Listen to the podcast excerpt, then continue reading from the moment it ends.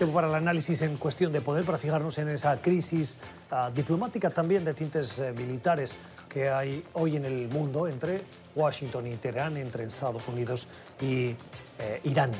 En las últimas horas, el secretario de Defensa de Estados Unidos ha confirmado que están esperando la respuesta muy probable eh, que se va a producir por parte de Irán a la muerte del general Soleimani. Eh, Estados Unidos está trabajando intensamente para construir una alianza que dé una respuesta y que no deje aislada a Estados Unidos. Un aislamiento que se produce después de que, de manera aislada, el presidente Donald Trump tomara esa decisión drástica de acabar con la vida de ese general y que ha puesto a Irán en pie de guerra y con voluntad de respuesta.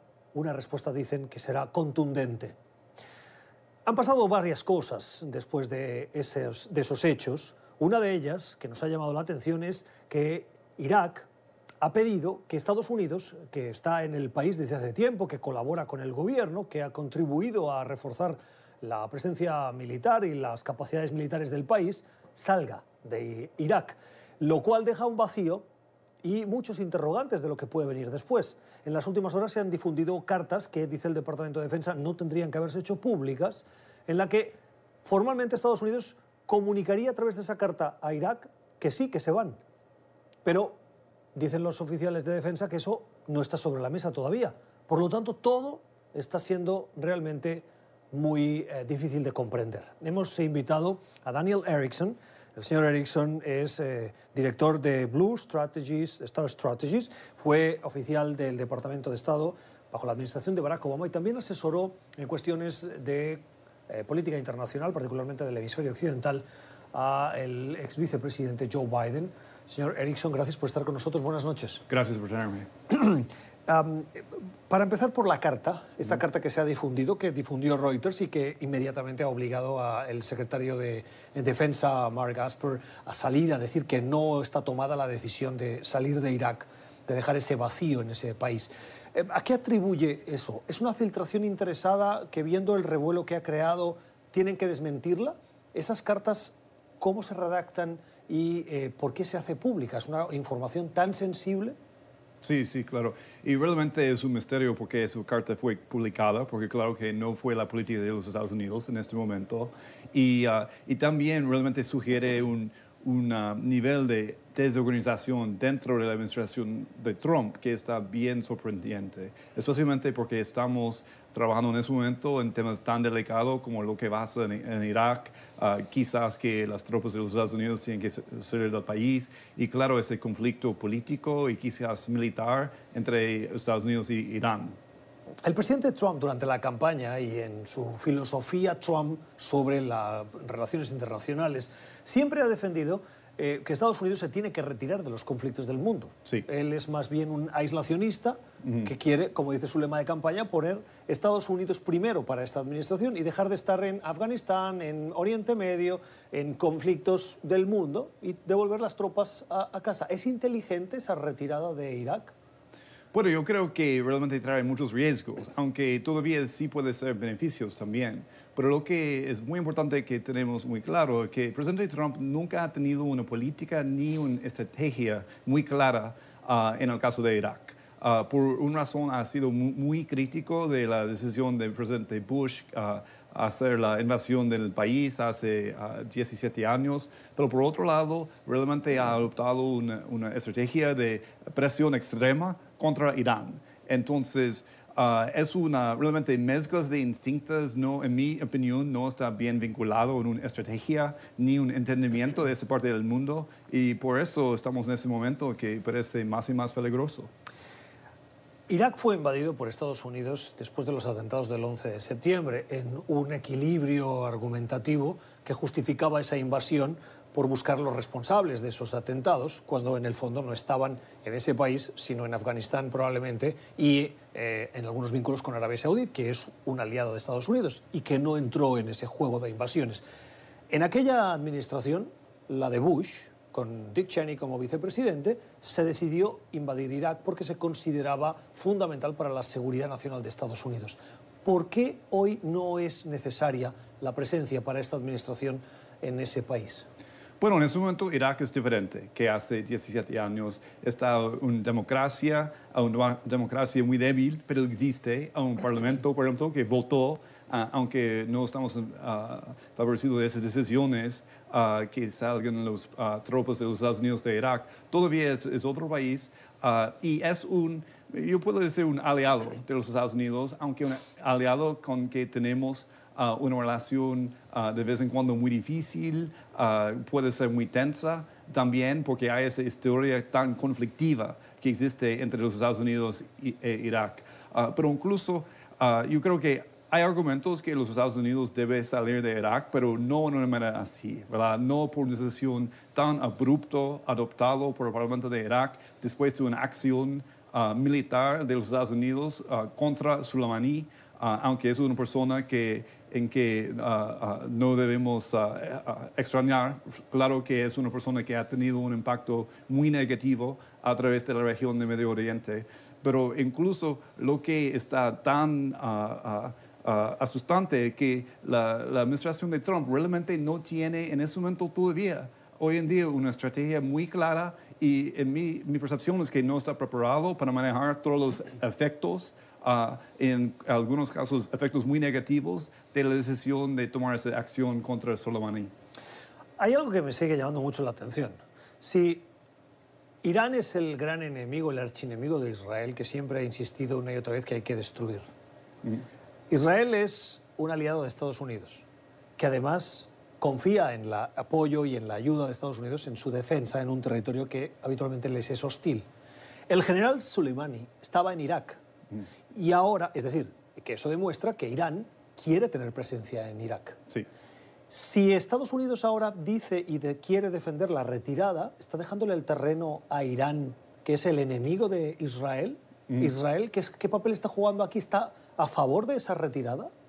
Bueno, Israel ha favorecido esta campaña de presión contra Irán, pero eso es diferente que quiere que salga todos los tropas de los Estados Unidos de Irak, ¿verdad? Porque para Israel está muy importante que los Estados Unidos mantienen una presencia militar en esta región ah, y en una, situación de guerra dentro de Irak, pero como un acuerdo político que existía ah, entre los Estados Unidos y Irak después del fin de, la guerra allí.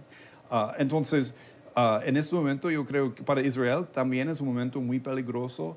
Ah, no sabemos todavía cuáles serán las consecuencias de las acciones de, los últimos días, pero claro que si existía un equilibrio antes en Medio Oriente entre Irak, Irán, Israel, los Estados Unidos. Ese equilibrio ya ha quebrado y no sabemos qué, qué va a venir después. ¿Quién está ocupando, quién puede ocupar de manera más fácil o natural, no sé si la palabra es natural, pero bueno, ah, la retirada de Estados Unidos de esa zona del mundo. ¿Es Rusia quien le interesa esa retirada para ocupar eh, ese espacio de influencia?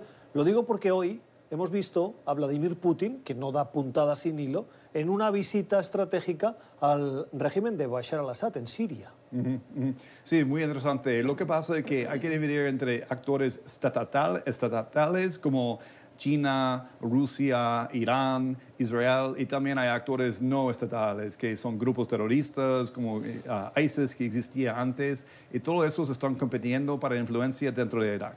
Ah, claro que en, eso, ah, en ese momento, si salgan los tropas de los Estados Unidos, va a ganar Irán primero. Ah, también puede, podemos ver más influencia de Rusia. Rusia sí ha, jugado un papel importante en, Siria, ¿verdad? Al lado de Irak. Ah, pero también puede ser otras fuerzas que no sabemos todavía, incluso las fuerzas terroristas que existen dentro de Irak que pueden tomar más poder en el futuro también. Dentro de Irak hay eh, dos familias, dos interpretaciones del Islam, los suníes y los chiíes. Los chiíes son más próximos a Irán, los suníes más próximos a Arabia Saudita. Mm. El Parlamento iraquí votó para la salida de Estados Unidos. Mm. ¿Quién controla hoy ese Parlamento desde el punto de vista ideológico? Bueno, hay representantes en el Parlamento de Irak que vienen del lado uh, suní y también del lado shia.